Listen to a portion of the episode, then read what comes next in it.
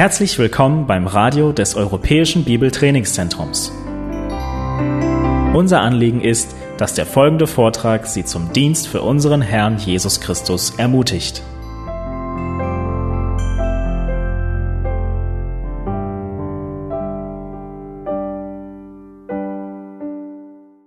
Wir bekommen es immer wieder mit, dass ein Ehepaar, das sich dafür entschieden hat, ein Haus zu bauen, am Ende der Bauphase sich scheiden lassen. Seht ihr den Widerspruch darin? Sie haben gemeinsam einen Traum gehabt, die wollten etwas verwirklichen, die wollten gemeinsam ein Haus bauen, mit welchem Ziel? Dass sie beide darin wohnen und nicht nur, dass eine darin wohnt oder dass das Haus verkauft wird, weil sie miteinander nicht mehr klarkommen. Und das Gleiche sehen wir öfters in Ortsgemeinden. Man hat es vor, eine Gemeinde zu gründen. Es kommen einige, sie meinen es mindestens gleichgesinnt zu sein. Und dann fangen die Probleme an. Und wir lesen auch davon in dem Galaterbrief, wir kommen gleich zu diesem Bibelstelle, dass Christen sich durchaus daneben benehmen können, auch wenn sie es vorhaben, in der Liebe Gottes zu wandeln. Wir wollen uns heute daran erinnern, warum die Geistesgaben uns überhaupt gegeben worden sind. Wir wollen uns, wir wollen zur Erkenntnis nehmen, dass die Geistesgaben da sind, damit wir Gott besser kennenlernen. Und was ist das Ziel des Kennenlernens Gottes? Damit wir ihn nachahmen können. Gott ist Liebe. Und seine Gebote sind, dass wir Gott über alles lieben sollen und unsere Nächsten, wie wir uns selbst lieben. Das ist das Wort Gottes komplett zusammengefasst. Und die Geistesgaben, die Gaben des Lehrens, des, äh, als Evangelist, als Prophet, als, ähm, als Diener, alle diese Geistesgaben sind da, damit wir Gott näher kennenlernen und da, durch die Erkenntnis Gottes mehr und mehr in das Bild Jesu Christi verwandelt werden. Und so, bevor wir zu unserem Predigtext in 1. Korinther 13 kommen heute, möchte ich ein paar Bibelstellen vorlesen, die uns daran erinnern, dass Gottes Ziel mit uns ist, dass wir genauso wie er Menschen lieben. Ich lese aus Markus Kapitel 12 die Verse 28 bis 34. Markus 12, ab Vers 28. Die Bibelstelle dürfte alle bekannt sein. Und einer der Schriftgelehrten, der gehört hatte, wie sie miteinander stritten, trat hinzu, da er wusste, dass er ihnen gut geantwortet hatte, fragte er ihn, das heißt, er fragte Jesus, welches Gebot ist das erste von allen? Jesus antwortete ihm, das erste ist, höre Israel, der Herr, unser Gott, ist ein Herr, und du sollst den Herrn, deinen Gott, lieben aus deinem ganzen Herzen und aus deiner ganzen Seele und aus deinem ganzen Verstand und aus deiner ganzen Kraft. Das zweite ist dies, du sollst deinen Nächsten lieben wie dich selbst. Größer als diese ist kein anderes Gebot.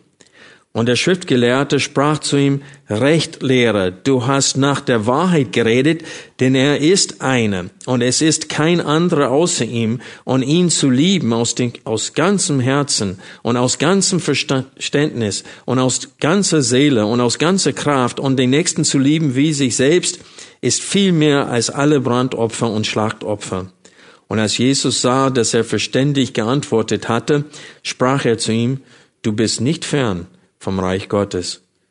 Und es wagte niemand mehr, ihn zu befragen. Auch am Ende der Bergpredigt hat Jesus dieses Wort aus 3. Mose 19, Vers 18, nämlich liebe deine Nächsten wie dich selbst. Er hat es anders formuliert. Wir lesen da in Matthäus 7, Vers 12, alles nun, was ihr wollt, dass euch die Menschen tun sollen, das tut ihr ihnen auch denn darin besteht das Gesetz und die Propheten.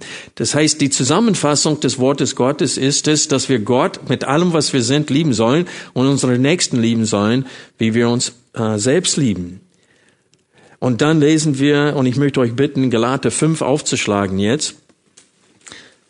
Das alles heute dient als Einleitung zu unserem Predigtext.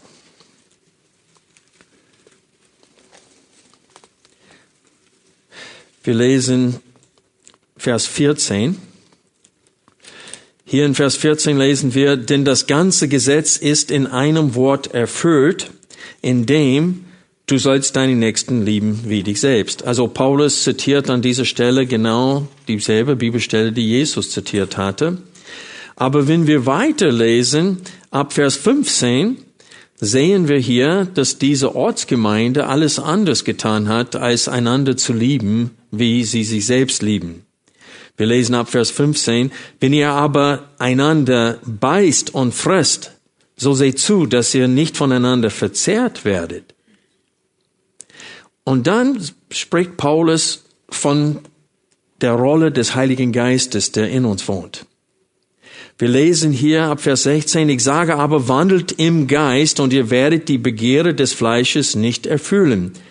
Begehren des Fleisches, das ist diese böse Natur, diese Tendenz in unserem Fleisch gegen den Willen Gottes zu handeln, dieses Ich-Bezogenheit. In Vers 17 lesen wir, denn das Fleisch begehrt gegen den Geist auf, der Geist aber gegen das Fleisch.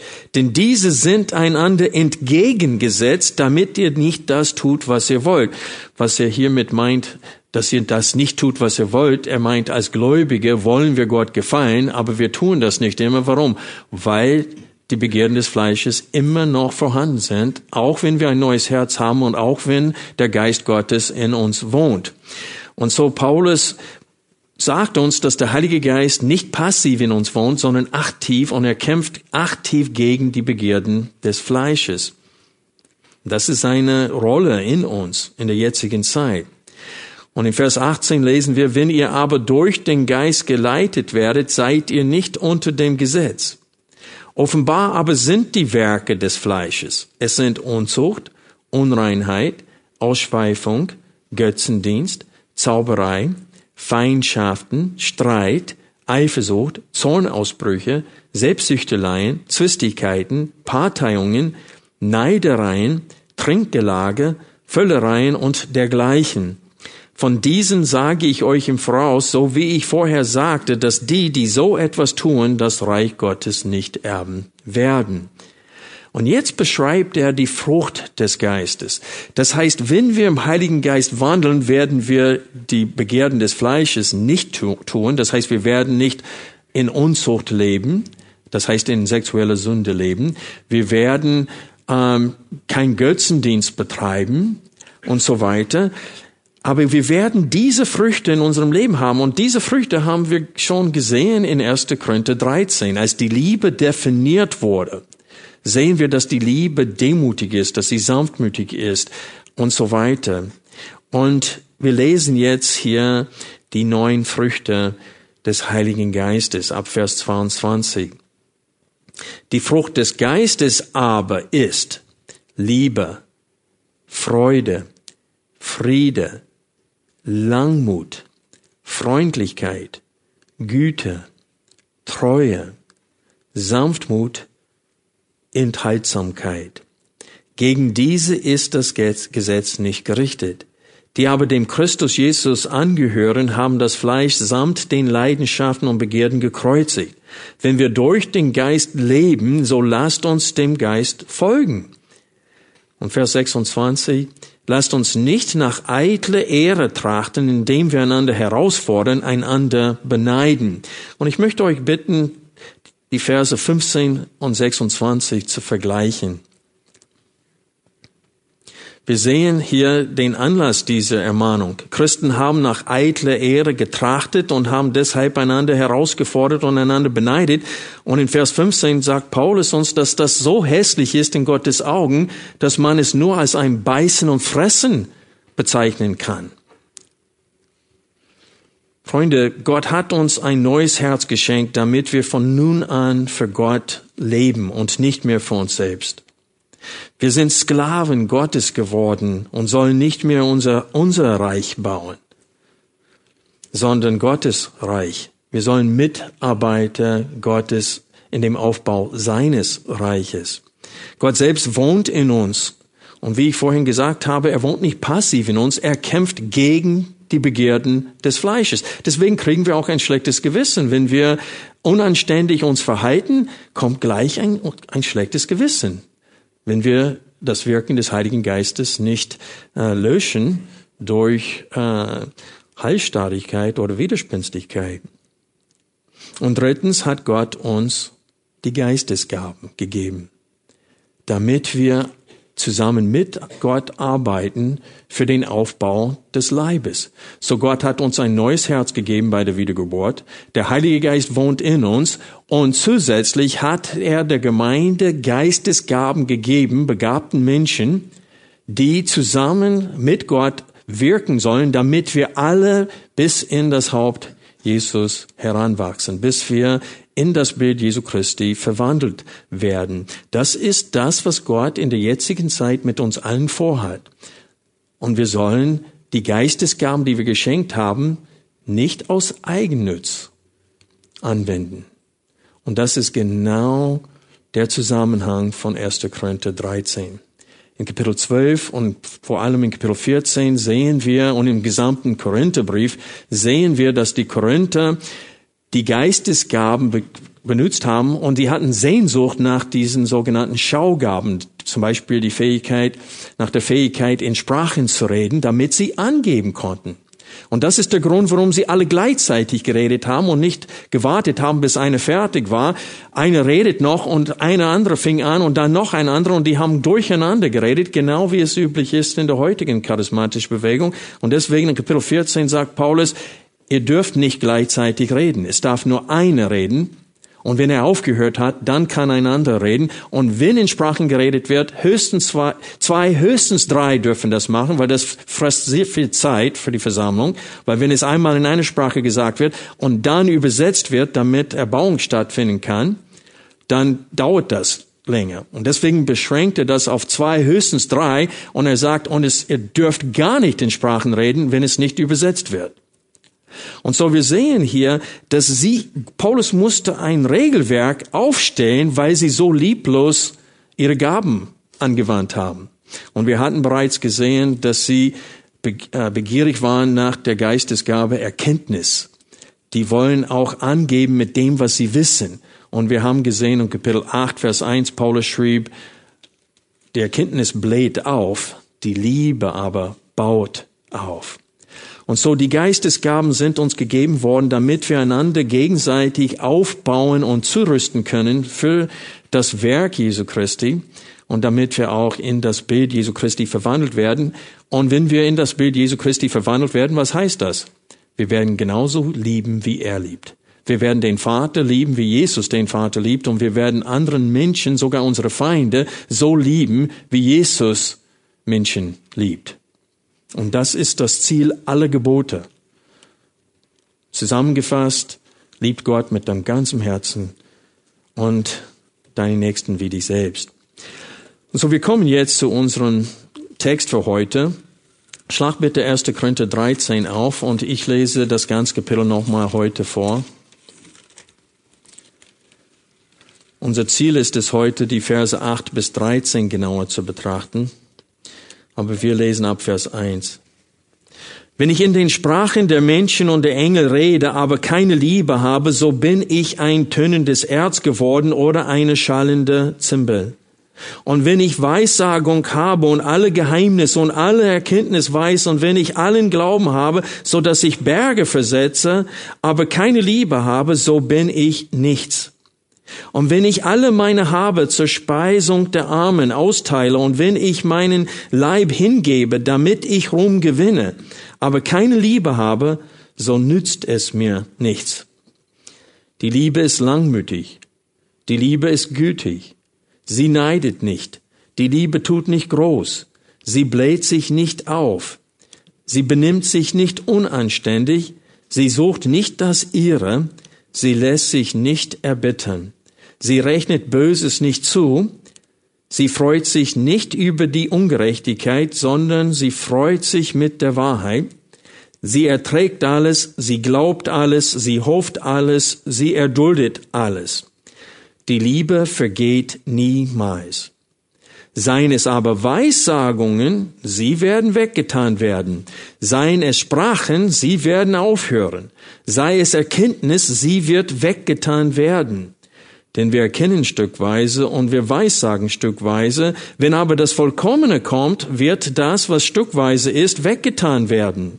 Als ich ein Kind war, redete ich wie ein Kind, dachte wie ein Kind, urteilte wie ein Kind. Als ich ein Mann wurde, tat ich weg was kindlich war. Denn wir sehen jetzt mittels eines Spiegels, undeutlich, dann aber von Angesicht zu Angesicht. Jetzt erkenne ich stückweise, dann aber werde ich erkennen, wie auch ich erkannt worden bin.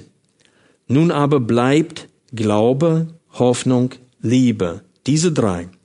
Die größte aber von diesen ist die Liebe. Heute ist es unser Ziel, die Verse 8 bis 13 genauer zu betrachten und dann wollen wir gemeinsam die Anwendungen aus diesem Kapitel für uns feststellen. Und ich möchte euch bitten, wenn, äh, ich habe eine Folie vorbereiten lassen über unseren Abschnitt heute, damit ihr die Struktur des Textes sehen könnt und die Wiederholungen innerhalb des Textes. Denn wir haben einige Fragen zu diesem Text, die wir später in der Predigt erklären äh, oder beantworten wollen. Und ich muss ehrlich zugeben heute, es gibt Texte, die man super predigen kann, der ganze Text ist Anwendung und dann gibt es Texte, wo man nur sie unterrichten kann. Und heute ist Unterricht keine Predigt. Das ist wie, stellt euch vor, dass es Dienstagabends ist und wir haben unseren Bibelkreis hier und wir betrachten ein Buch der Bibel, weil heute werden wir äh, eher erstmal uns mit dem Text äh, auseinandersetzen und dann kommen wir zur Anwendung. Wir sehen hier, wenn wir Vers 8 mit Vers 13 vergleichen, worum es geht. Die Liebe vergeht niemals und dann in Vers 13 die Liebe bleibt. Und so was Paulus betonen will hier in diesem Zusammenhang ist, dass die äh, Geistesgaben nur für die jetzigen Zeit notwendig sind, weil wir noch nicht völlig Gott äh, kennen, wie er uns kennt. Aber wenn wir Gott von Angesicht zu Angesicht sehen, dann werden wir nicht mehr unterrichtet werden müssen. So er sagt, jetzt sehen wir mittels eines Spiegels undeutlich, dann aber von Angesicht zu Angesicht. Jetzt erkenne ich stückweise, dann aber werde ich erkennen, wie auch ich, und ich habe eingefügt, von Gott erkannt worden bin. Und so, was Paulus in diesem Text sagen will, ist, ist, ich denke, jedem Leser klar. Er will einfach die Geistesgaben gegenüber von der Liebe stehen, von Liebe, Glaube und Hoffnung. Und er sagte, Liebe, Glaube und Hoffnung, die bleiben bis in Ewigkeit. Aber die Geistesgaben sind nur zeitlich. Und das ist ein weiteres Argument in diesem Kapitel für die Erhabenheit der Liebe. Die lieben die Geistesgaben mehr als die Frucht des Geistes. Und Paulus will ihnen klar machen, ihr müsst die Frucht des Geistes mehr lieben als die Geistesgaben. Die Geistesgaben sind da, damit wir lieben. Das ist der Zweck der Gaben. Damit wir zugerüstet werden und mehr und mehr in das Bild Jesu Christi verwandelt werden, damit wir lieben. Das ist das Ziel der Gaben. Und der Grund, warum wir sie brauchen, ist, weil wir noch nicht vollendet sind. Aber wenn wir vollendet werden und in dem Zeitalter der Vollendung kommen, dann werden wir sie nicht mehr nötig haben. Und es ist erstaunlich, dass so viele Christen in der heutigen Zeit reden vom neuen Bund, aber wissen nicht, was die Verheißungen des neuen Bundes sind. Und aus diesem Grund möchte ich euch bitten, Jeremia 31 kurz aufzuschlagen. Auch wenn das Blut des, Neues, äh, des neuen Bundes da ist, heißt noch nicht, dass der neue, neue Bund völlig erfüllt wurde. Wir lesen in Jeremia 31, Vers 31. Und ich glaube, dass dieser Text absolut wörtwörtlich zu verstehen ist und nicht auf die Gemeinde gedeutet äh, werden darf im Sinne von, dass die Gemeinde Israel irgendwie ersetzt hat. In Vers 31 lesen wir, siehe, Tage kommen, spricht der Herr, da schließe ich mit dem Haus Israel und mit dem Haus Jude einen neuen Bund. Nicht wie der Bund, den ich mit ihren Vätern geschlossen habe, an dem Tag, als ich sie bei der Hand fasste, um sie aus dem Land Ägypten herauszuführen. Diesen meinen Bund haben sie gebrochen, obwohl ich doch ihr Herr war, spricht der Herr. Sondern das ist der Bund, den ich mit dem Haus Israel nach jenen Tagen schließen werde, spricht der Herr. Ich werde mein Gesetz in ihr Inneres legen und werde es auf ihr Herz schreiben und ich werde ihr Gott sein und sie werden mein Volk sein. Und hier kommt es, Vers 34 dann wird nicht mehr einer seinen Nächsten oder einer seinen Brüder lehren und sagen, erkennt den Herrn, denn sie alle werden mich erkennen, von ihrem kleinsten bis zu ihrem größten, spricht der Herr. Denn ich werde ihre Schuld weg vergeben und an ihre Sünden nicht mehr denken. Die Parallelstelle in Hesekiel 36 ist sehr ähnlich. Und der Punkt hier ist, ist, dass Gott wird an dem Volk Israel wunderbar handeln, so dass selbst die Nationen staunen werden. Und ein Teil dessen ist, es wird die Zeit kommen, wo alle Israeliten, ohne Ausnahme, das heißt der ganze Überrest der Israeliten, gläubig sein wird und die werden vollendet sein in ihrem Glauben, so dass sie kein Lehre mehr brauchen.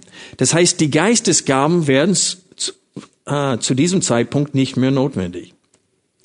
Ich werde mir dazu sagen, wenn wir das Wort vollkommen in äh, Vers 10 betrachten. Aber erstmal wollte ich nur sagen, dass die, was Paulus hier sagen will in 1. Korinther 13 ist, die Zeit kommt, wo wir die Geistesgaben nicht mehr nötig haben werden. Warum? weil dann wird nicht mehr eine seinen Nächsten oder eine seinen Brüder lehren und sagen, er kennt den Herrn, denn sie alle werden mich erkennen von ihrem Kleinsten bis zu ihrem Größten, spricht der Herr. Wenn die Zeit eingetreten ist oder aufgetreten ist, dann sind die Geistesgaben des Lehrens nicht mehr notwendig.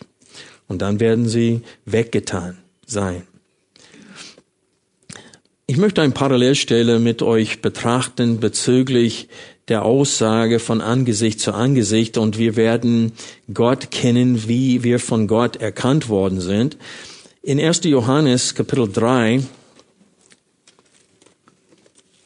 lesen wir Folgendes, die Verse 2 bis 3. Manchmal bitte ich euch, eine Stelle aufzuschlagen, nur weil ich das Geräusch lieb habe. Das finde ich so toll, dass ihr eure Bibeln mitnehmt und mitblättert. 1. Johannes 3, wir lesen ab Vers 2. Geliebte, jetzt sind wir Kinder Gottes und es ist noch nicht offenbar geworden, was wir sein werden. Wir wissen, dass wir, wenn es offenbar werden wird, ihm gleich sein werden, denn wir werden ihn sehen, wie er ist. Und jeder, der diese Hoffnung auf ihn hat, reinigt sich selbst, wie er rein ist. Und so, was Johannes hier sagt, ist, dass es gibt gewisse Dinge, die wir über Gott wissen, aber gewisse Dinge, die wir noch nicht kennen. Und wir werden aber, wenn wir ihn sehen, ihn kennen. Und das ist das, was Paulus hier in Vers 3, äh, 12 meint, wenn er sagt, jetzt erkenne ich stückweise oder teilweise, dann aber werde ich erkennen, wie ich auch erkannt worden bin. Und ich glaube, dass das das ist, was mit dem Wort vollkommen gemeint ist. Und so das war eine Art Röntgenbild des Textes, dass ihr seht, worum es geht in diesem Text. Aber jetzt müssen wir einige Fragen zum Text äh, stellen. Und wir beginnen mit der Frage, warum verwendet Paulus zwei unterschiedliche Verben in Vers 8 für das Aufhören der Geistesgaben? In Vers 8 lesen wir, die Liebe vergeht niemals, seien es aber Weissagungen, sie werden weggetan werden, seine Sprachen, sie werden aufhören. Da steht nicht weggetan werden, das ist ein anderes Verb. Sei es Erkenntnis, sie wird weggetan werden. Da verwendet er wieder das Verb, das er vorhin bei Weissagungen verwendet hat. Der Grund, warum ich diese Frage stelle, ist, weil es unterschiedliche Meinungen zu der Auslegung hier gibt und ich möchte die Meinung oder die Überzeugung von Pastor John MacArthur kurz vorlesen, ehe ich meine Meinung euch mitteile. Ich lese aus seinem Kommentar zum 1. Korintherbrief auf Seite 385. John MacArthur schreibt, obwohl uns hier gesagt wird, dass alle drei Gaben eines Tages aufhören werden, werden zwei unterschiedliche Verben verwendet, um auf ihr Ende hinzuweisen. Weissagung und Erkenntnis werden weggetan, wohingegen Sprachen aufhören werden. Wegtun kommt von Katageo, was wegreduzieren oder beseitigen bedeutet. Die Gaben der Weissagung und Erkenntnis werden eines Tages ausgeschaltet. Beide Formen des Verbs in Vers 8 ebenso in Vers 10 sind passiv. Das heißt, dass etwas oder jemand ihr Aufhören bewirken wird. Wie wir weiter unten erörtern werden, ist dieses etwas das Kommen des Vollkommenen. Aufhören kommt von Pauo, was enden, auslaufen bedeutet. Im Gegensatz zu Katageo wird dieses Verb hier im Griechischen in der Mediumform verwendet, dass wenn es für Personen gebraucht wird, auf eine vorsätzliche Handlung an sich selbst hinweist. Bei leblosen Dingen bezeichnet es eine reflexive Handlung. Die Ursache kommt aus dem Inneren. Es ist eingebaut. Gott baute der Gabe der Sprachen einen Endpunkt ein. Diese Gabe wird von selbst aufhören, sagt Paulus. Wie eine Batterie hat sie einen begrenzten Energievorrat und eine begrenzte Lebensdauer. Wenn die Grenzen erreicht werden, hört seine Aktivität automatisch auf. Weissagung und Erkenntnis werden aufhören durch etwas außerhalb von ihnen, aber die Gabe der Sprachen wird von selbst aufhören. Diese Unterschied, Unterscheidung der Begriffe ist unstrittig. Äh, es ist nicht unstrittig, das ist das Problem. Das ergibt einen Sinn, was, was John MacArthur hier schreibt. Für die, die nicht so fit sind in der Grammatik, ich versuche das ein bisschen zu erklären. Reflexiv oder Mittelform, das wäre wie auf Deutsch, er wusch sich, er rasiert, ich rasiere mich. Es ist reflexiv und äh, das Verb für aufhören hier ist reflexiv und nicht passiv geschrieben. Passiv heißt, ich tue es nicht, es wird mir angetan. Ich wurde geschlagen, nicht ich habe geschlagen. Versteht ihr? Und so, er meinte, dass äh, Weissagungen und, und äh, Erkenntnis, diese Geistesgaben, dass, sie, dass Gott sie selbst wegtun wird, wann sie nicht mehr notwendig sind, aber dass Sprachen von alleine aufhören werden und, das, und diese Illustration von einem Batterie, das eine gewisse Lebensdauer hat, äh, stellt klar dar, was John MacArthur sagen möchte. Und er möchte sagen, dass die Geistesgabe in, äh, des in Sprachenredens nach einer gewissen Zeit aufgehört hatte. Ich, damit bin ich auch einverstanden, aber ich finde dieses Argument nicht so stark, wie er äh, es findet. Und der Grund dafür ist, ist, dass ich muss euch wieder was von der Grammatik erklären. Es gibt Verben, die diese Mittelform haben, aber die heißen auf Englisch Deponent äh, Verben. Das heißt, die sind Mittel in Form, aber aktiv in der Funktion. Das heißt, diese Form, Mittelform, ist gängig geworden und wird verwendet, auch wenn dieses Verb aktiv verstanden werden sollte. Ich hoffe, dass das ankommt. Äh, das würde, wenn man schreiben würde, er wusch sich, aber meint nicht reflexiv damit. Ich weiß nicht, wie man das erklären kann, aber es heißt, dass diese Aktivform ist verschwunden und wird nicht mehr verwendet. Und wenn Sie meinen, dass aktiv was geschehen ist, verwenden sie trotzdem diese Mittelform dafür. Und ich habe äh, geguckt äh, in meinem Bible Software und dieses Verb für weggetan werden äh, kommt etwa 90 Mal vor äh, in der griechischen Alten Testament und im Neuen Testament. Und ich habe fast alle Bibelstellen durch im Alten Testament geguckt und ich habe nur eine einzige Stelle gefunden, wo das tatsächlich in Aktivform zu finden war und genau das gleiche im Neuen Testament. Erst in 1. Petrusbrief, Petrus verwendet wegtun ähm, zweimal, einmal in Mittelform und einmal in Aktivform. Aber das ist eine große Ausnahme, dass es überhaupt in Aktivform vorkommt. Und die meisten Ausleger gehen davon aus, dass Paulus äh, ein literarisches Werkzeug verwendet hier, indem er Abwechslung im Text reinbringt, anstatt wegtun dreimal hintereinander sagt. Und wie gesagt, das sind sehr gute Ausleger, die diese Meinung vertreten und das schwächt dieses Argument von John MacArthur, weil ich weiß, dass viele in der Gemeinde diese Überzeugung und dieses Argument kennen, wollte ich das ansprechen und sagen, nicht das beste Argument. Es gibt bessere und die bringe ich hoffentlich, so wie der Herr es will, später in diese Predigreihe, aber nicht heute. Gut, erste Frage, das war die Frage, warum verwendet Paulus zwei unterschiedliche Verben in Vers 8 für das Aufhören der Geistesgaben? Aus, äh, manche würden sagen, einfach aus stilistischen Gründen tut er das.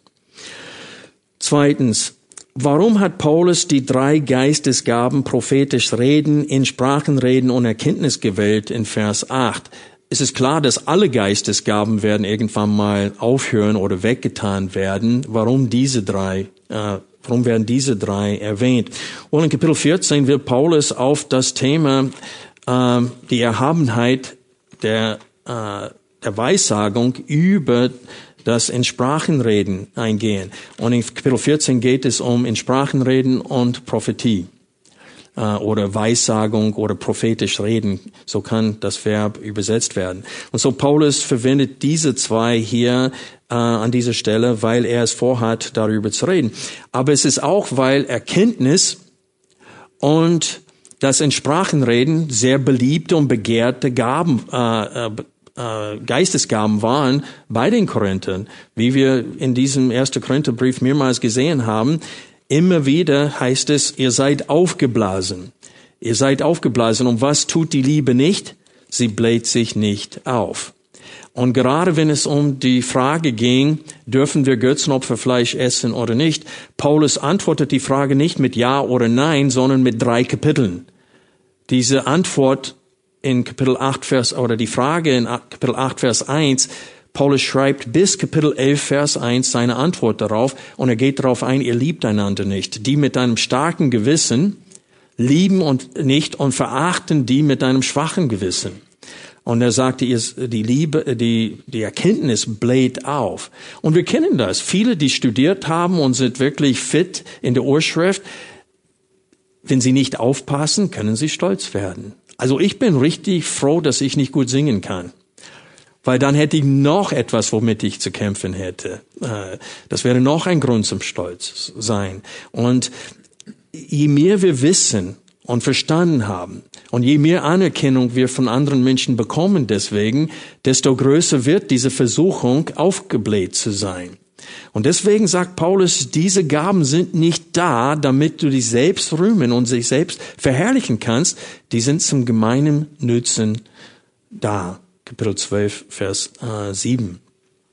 Und so, das ist die Betonung hier und das ist der Grund, warum Paulus diese drei äh, Geistesgaben heranführt als Beispiele für alle Geistesgaben, die eines Tages aufhören werden. Dritte Frage. Warum wiederholt Paulus die Geistesgaben, Weissagung und Erkenntnis, aber nicht das in Sprachenreden in Vers 9? Seht ihr das in Vers 9? In Vers 9 lesen wir, denn wir erkennen stückweise und wir weissagen stückweise, aber er sagt nicht, und wir reden in Sprachen stückweise. Seht ihr das? Der hat vorher im, im Vers davor drei Geistesgaben erwähnt. Hier geht er nur auf zwei davon. Und so die Frage ist, warum äh, wiederholt er nicht die dritte Gabe, nämlich das in Sprachen reden an dieser Stelle? Und wie wir in Kapitel 14 sehen werden, sind Sprachen nur dann für Gläubige nützlich, wenn sie übersetzt werden. Das heißt, sie dienen nicht zur Erbauung und das war nie Gottes Ziel, dass Erbauung durch das in Sprachenreden stattfindet steht da, die sind ein Zeichen für die Ungläubige. Und wenn wir zu Kapitel 14 kommen, werden wir Jesaja Kapitel 28 aufschlagen und den Text, den Paulus da zitiert, gründlich betrachten und sehen, dass Gott prophezeit hatte, weil das Volk Israel sich lustig gemacht hatte über die Propheten, vor allem den Propheten Jesaja, und meinten, er redet wie ein Kind. Und Gott sagte, wenn ihr keine verständliche Sprache haben wollt, dann rede ich zu euch in eine unverständliche Sprache. Und das zum Gericht. Und das ist genau das, was passiert ist bei äh, zum Pfingsten. Heute ist Pfingstsonntag. Äh, endlich sage ich etwas zum Thema Pfingsten nach 20 Jahren am Pfingstsonntag. Äh, normalerweise mache ich einfach weiter, wo ich bin und heute hat das gepasst. Ähm, aber selbst da, was haben sie in Sprachen geredet? Es steht da, die, die stellen die Frage, wie ist es möglich, dass wir alle, und dann wird sämtliche Nationen und sämtliche Sprachen aufgelistet, und er sagte, wie ist es möglich, dass wir alle in unserer Muttersprache hören von was? Den Großtaten Gottes. Das heißt, es war kein inhaltloses Reden. Sprachen war nie einfach ein Bla bla bla. Es war nie als Gebetssprache oder Anbetungssprache von Gott gedacht. Etwas wurde vermittelt, etwas wurde verkündigt, es gab Inhalt. Und Paulus sagt in Kapitel 14, wenn dieses Inhalt nicht verstanden wird, dann findet keine Erbauung statt und es ist absolut nutzlos. Und deswegen an dieser Stelle, er weiß, dass das in Sprachenreden tatsächlich aufhören wird und dass ähm, er braucht da nicht drauf eingehen, weil diese Geistesgabe ist sowieso nicht von Dauer. Das ist meine Antwort auf die Frage, warum wiederholt Paulus die Geistesgaben Weissagung und Erkenntnis, aber nicht das in Sprachenreden. Es ist, weil das Sprachenreden ist nicht, es gehört zu den Zeichen und Wundergaben, die nicht zur Erbauung der Gemeinde dienen, die waren nur zur Bestätigung der Botschafter Gottes, solange sie auch lebten.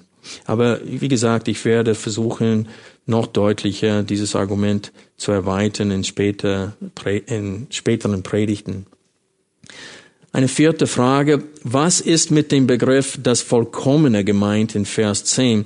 Ich bin schon etwa auf dieses, äh, auf diese Frage eingegangen, äh, aber ich möchte die Verse 11 und 12 mit euch betrachten bezüglich dieser Frage, was ist mit dem Begriff vollkommen gemeint. Es ist wichtig für uns zu verstehen, dass das Wort vollkommen, das griechische Wort teleos, es wird verwendet hauptsächlich im Neuen Testament von Paulus wird es hauptsächlich für Erwachsensein oder Mannesreife verwendet, nicht für vollkommen. Es hat die Bedeutung auch von vollkommen im Sinne von Vollendung. Und so diese drei Bedeutungen des Wortes Vollendung, ähm, Vollkommenheit oder vollkommen und reif oder erwachsen sein. Diese drei Bedeutungen sind alle legitime Bedeutungen des Wortes oder Nuancen der Bedeutung des Wortes und wir müssen entscheiden, welche passt am besten hier. Und ich war, ich habe lange damit gerungen selber, weil ich habe gesehen, dass, dass, dass Mannesreife hier gut passen würde, gerade wegen Vers 11. Weil in Vers 11 lesen wir, als ich ein Kind war, redete ich wie ein Kind, dachte wie ein Kind, urteilte wie ein Kind. Als ich ein Mann wurde, tat ich weg, was kindlich war. Und so ich dachte, okay, wenn wir Vers 10 so lesen, wenn aber volles Mannesreife kommt, wird das, was stückweise ist, weggetan werden. Ich wollte ein Beispiel äh, aus dem Neuen Testament mit euch lesen, wo Paulus das Wort für, für, für vollkommen oder Mannesreife verwendet im Sinne von Mannesreife. Und das ist in Epheser 4, Vers 13. Ich lese den Vers vor aus der Elberfelder und dann aus der Schlachtübersetzung. Aber in Epheser Vers 4, äh, Kapitel 4, Vers 13 lesen wir, bis wir alle hingelangen zur Einheit des Glaubens und der Erkenntnis des Sohnes Gottes, zur vollen Mannesreife, zum Maß der vollen Reife Christi. Und in der Schlachtübersetzung haben sie zwei Bedeutungen einfach zusammengeschoben. Da steht es zur vollkommenen Mannesreife. So vollkommen und Mannesreife haben sie zusammengeschoben da äh, als Bedeutung in der Übersetzung. In dem Zusammenhang würde, in dem Zusammenhang in 1. Korinther 13 würde es auch einen Sinn ergeben, dieses Wort mit Erwachsensein zu übersetzen. Äh, wie gesagt, war Paulus davon spricht in Kapitel 11. Aber schlag bitte Kapitel 14, Vers 20 auf, 1. Korinther. Und das würde es auch einen Sinn geben in diesem Gesamtzusammenhang, weil hier steht es, Brüder, seid nicht Kinder am Verstand, sondern an der Bosheit seid Unmündigen. Am Verstand aber seid Erwachsene. Und so in dem, nicht nur in dem unmittelbaren Zusammenhang, sondern im Gesamtzusammenhang würde es einen Sinn ergeben, das Wort vollkommen, das in der Befehle mit vollkommener übersetzt wird, das mit Erwachsensein übersetzen wurde. Aber wenn wir die Folie uns nochmal anschauen, sehen wir, wie dieses weggetan werden äh, durch den ganzen Text geht. Wir sehen es auch in der Illustration in Vers 11, wo es steht, tat ich weg. Und so, was Paulus betonen will, ist, dass in Vers 12 jetzt sehen wir mittels eines Spiegels undeutlich, dann aber von Angesicht zu Angesicht. Jetzt erkenne ich stückweise, und hier verwendet er das Wort stückweise, was ihr seht äh, mit rot markiert, auch in Vers 9 und nochmal in Vers 10 vorkommt.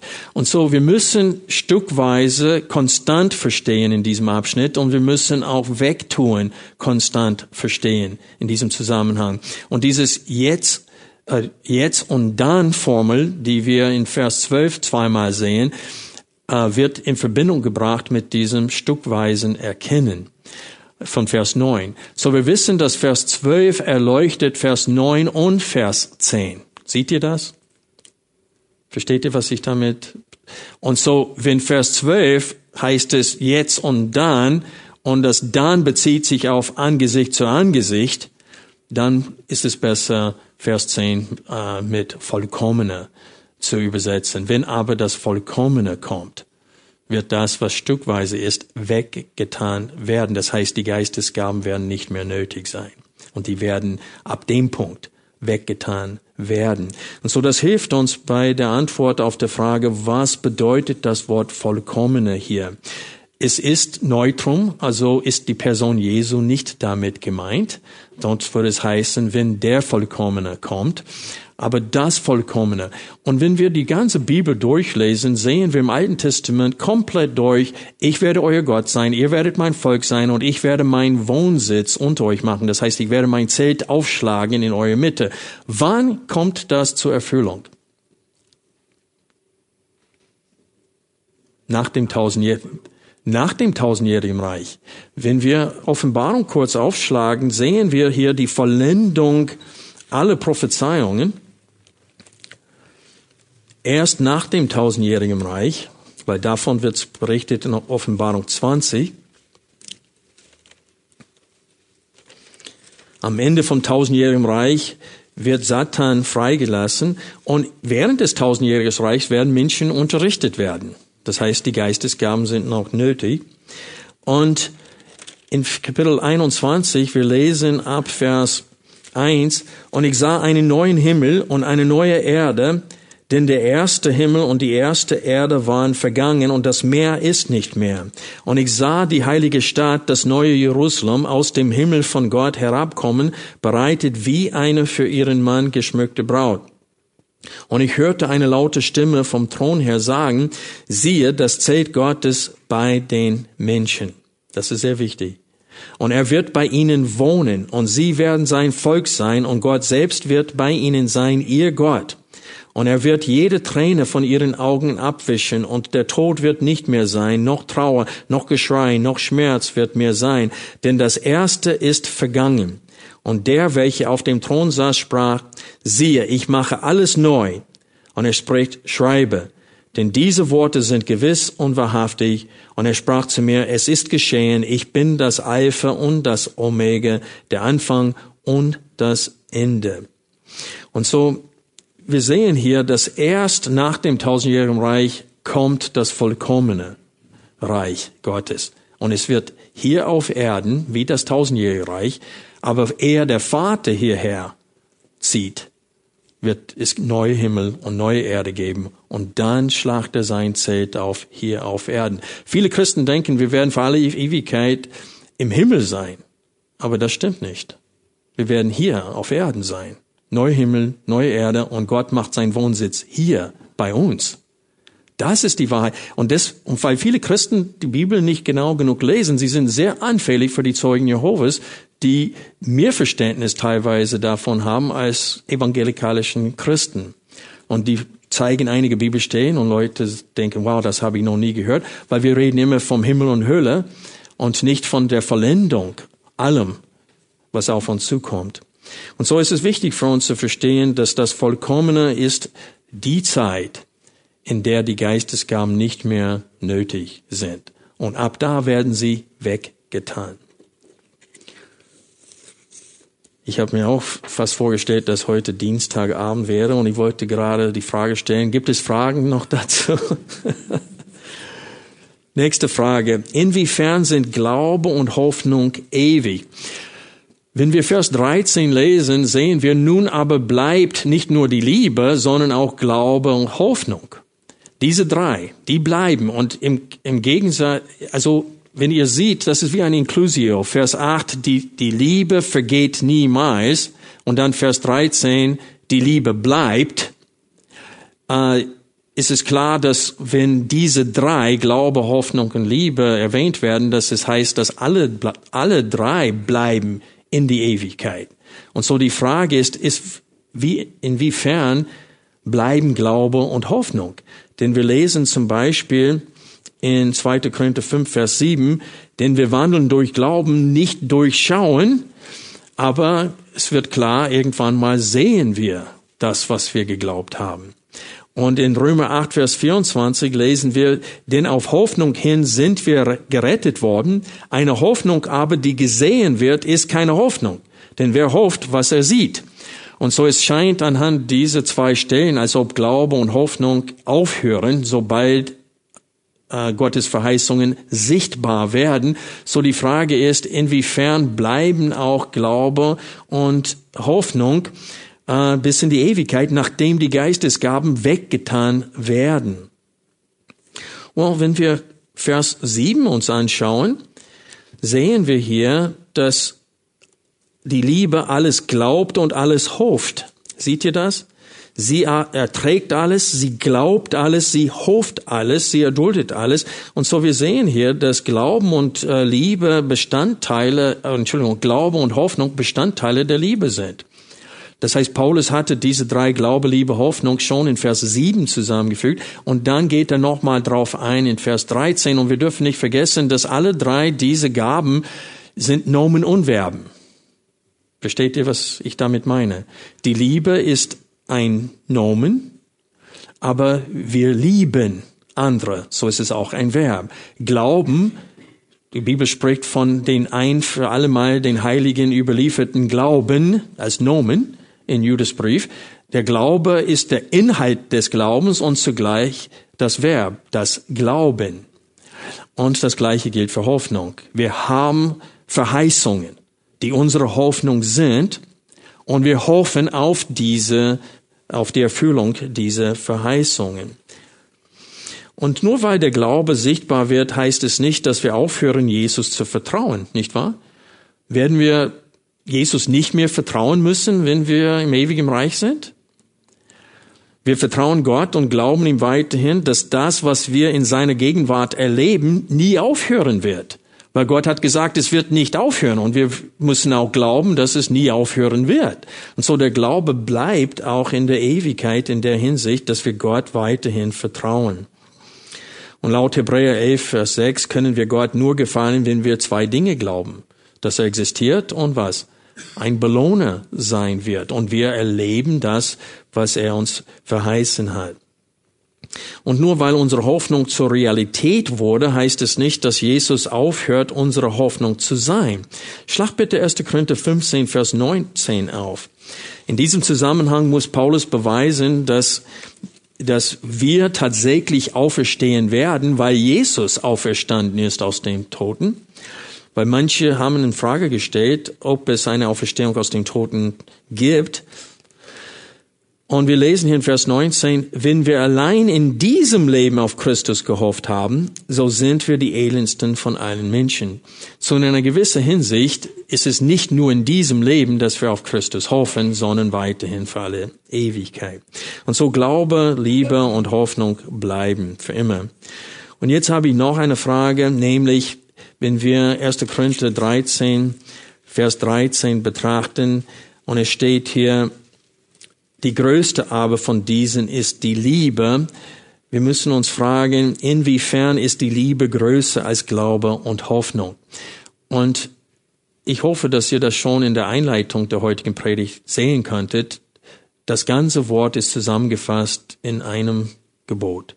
Liebe deinen Nächsten wie dich selbst. Und so Gottes Wille ist die Liebe. Wir sollen Gott mit allem, was wir sind, lieben, wie es ihm auch zusteht. Ich habe ein Gespräch mit einem Mann, ähm, der ist kirchengläubig mindestens aus der Landeskirche, und der sagte mir, ja, aber manchmal muss ich mit dem lieben Gott tadeln oder muss ich mit dem lieben Gott streiten. Und ich habe gesagt, wenn er lieb ist, warum streitest du dich mit ihm? Und er sagte, das ist eine gute Frage, sagte er.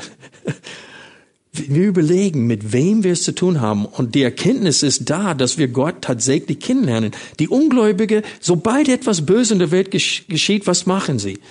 Warum lässt Gott das zu? Und sie hassen ihn, weil sie nicht die richtige Erkenntnis haben.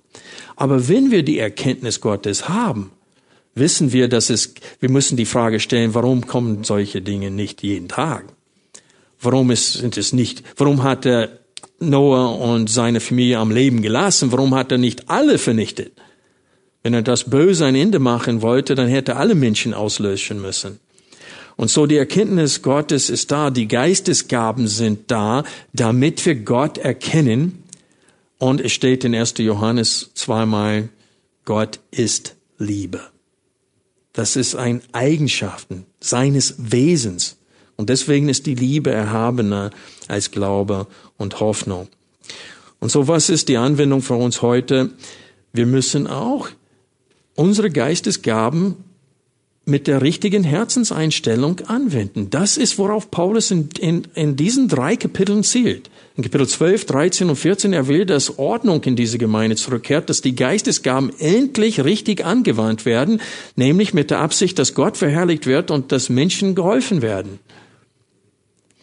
Das ist die Anwendung für uns heute. Ist es euch wichtig, dass ihr erkennt durch das Dienen in der Gemeinde, welche Geistesgabe ihr habt? Wir füllen keinen Fragenbogen aus hier, um zu erfahren, welche Geistesgabe du hast. Fange an zu dienen und dann wird die Gemeinde bestätigen, ob du in dem Bereich begabt bist oder nicht. Aber für viele ist die Versammlung nur, wenn ich Lust und Laune habe, dann gehe ich dahin. Wenn ich spüre, ah, ich habe so einen Durchhänger, dann gehe ich dahin. Vielleicht werde ich ein bisschen aufgepeppert werden. Und die Gemeinde ist nicht ein Ort, ist nicht ihre Familie. Es ist nicht ein Ort, wo sie sehen, ich habe einen Auftrag dort. Ich muss mich einbringen dort. Viele Christen denken völlig falsch über die Geistesgaben und denken, die sind da für mich und nicht für die anderen. Und das ist lieblos. Das ist nicht Liebe. Und so wir haben diese Definition der Liebe hier, damit wir unsere Geistesgaben im Sinne Gottes einsetzen und einbringen. Und das ist die wichtigste und die klarste Anwendung in diesem Text. Aber ich möchte kurz draufgehen zum Schluss der Predigt auf eine falsche Anwendung. Dieser Text wird so oft falsch angewandt. Wisst ihr, welche falsche Anwendung häufig aus diesem Abschnitt verwendet wird? Dieses Stückweise wird falsch ausgelegt. Und dann in Vers 12, denn wir sehen jetzt mittels eines Spiegels, und in der Schlachtübersetzung steht es sogar rätselhaft, äh, das Wort kann Rätsel bedeuten, aber in diesem Fall bedeutet es eindeutig, das heißt etwas verschwommen. Äh, es ist nicht ein Rätsel, sondern wir haben nicht alles, was Gott eines Tages uns offenbaren wird, aber wir haben das, was für uns jetzt nötig ist, in seinem Wort geoffenbart bekommen. Aber viele Christen verwenden Vers 12 sozusagen, die Bibel ist nicht deutlich, du kannst sie sowieso nicht verstehen. Ich weiß noch, ich saß am Tisch mit einer Frau, die wollte sehr fromm klingen. Und das war sehr arrogant von ihr, wie sie das gesagt hatte. Aber sie saß da und sagte, ja, ein ganz alter Bruder, der, der so fromm war, der hat einmal gesagt, je mehr ich die Bibel lese, desto weniger verstehe ich. Und sie sagte, mir geht das genauso. Und ich habe ihr gesagt, dann würde ich aufhören, die Bibel zu lesen an deiner Stelle. Also das, was soll das? Je mehr man die Bibel liest, desto mehr versteht man. Die ist nicht verdunkelt. Die Bibel ist nicht rätselhaft. Was Paulus meint ist, ist, dass Gott hat uns nicht alles schon geoffenbart, aber das, was er uns geoffenbart hat, das besitzen wir. Paulus forderte Timotheus auf, predige, halte fest an das Muster der gesunden Worte.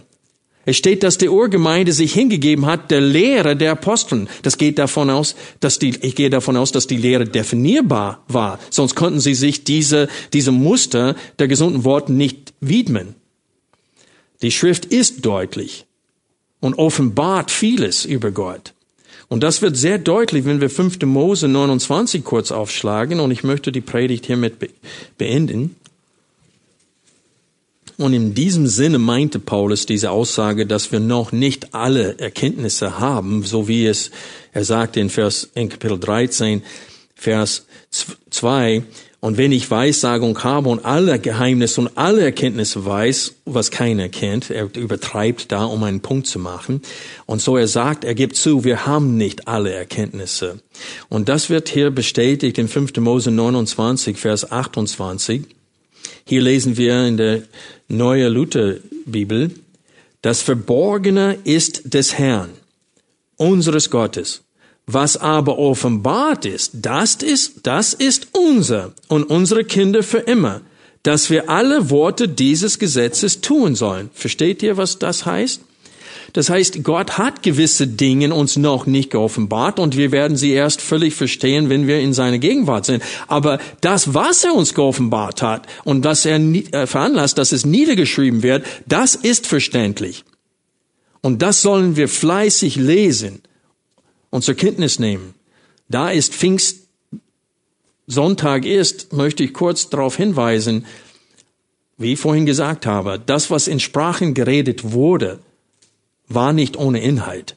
Sie haben das Alte Testament verkündigt, die Machttaten Gottes am Pfingst, am Pfingsten.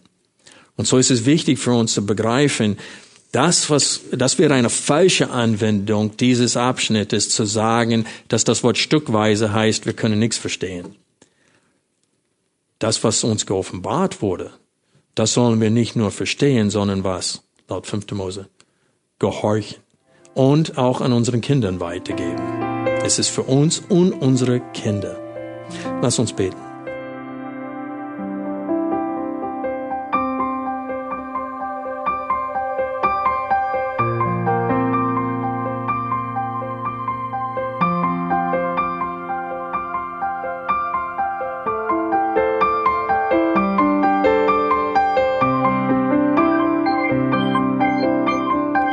Alle Vorträge unseres Programms, Bücher, DVDs und vieles mehr können Sie bei uns unter www.shop.ebtc.org erhalten.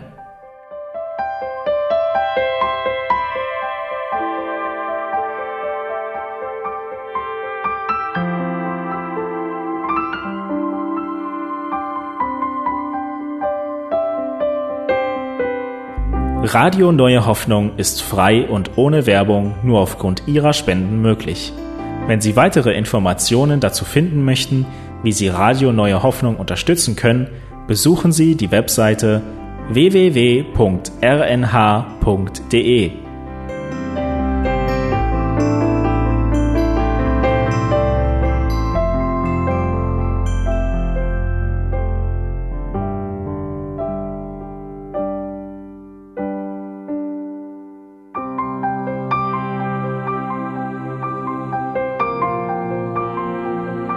Die Sendezeiten des EBTCs sind Montag, Mittwoch, Freitag und Samstag jeweils von 10 bis 11 Uhr.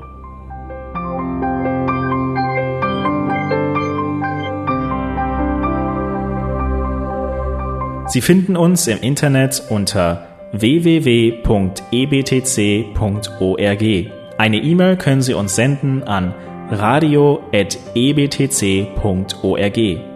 Telefonisch erreichen Sie uns unter 0049 3060 988 610. Unsere Postanschrift lautet an der Schillingbrücke 4 in 10243 Berlin, Deutschland.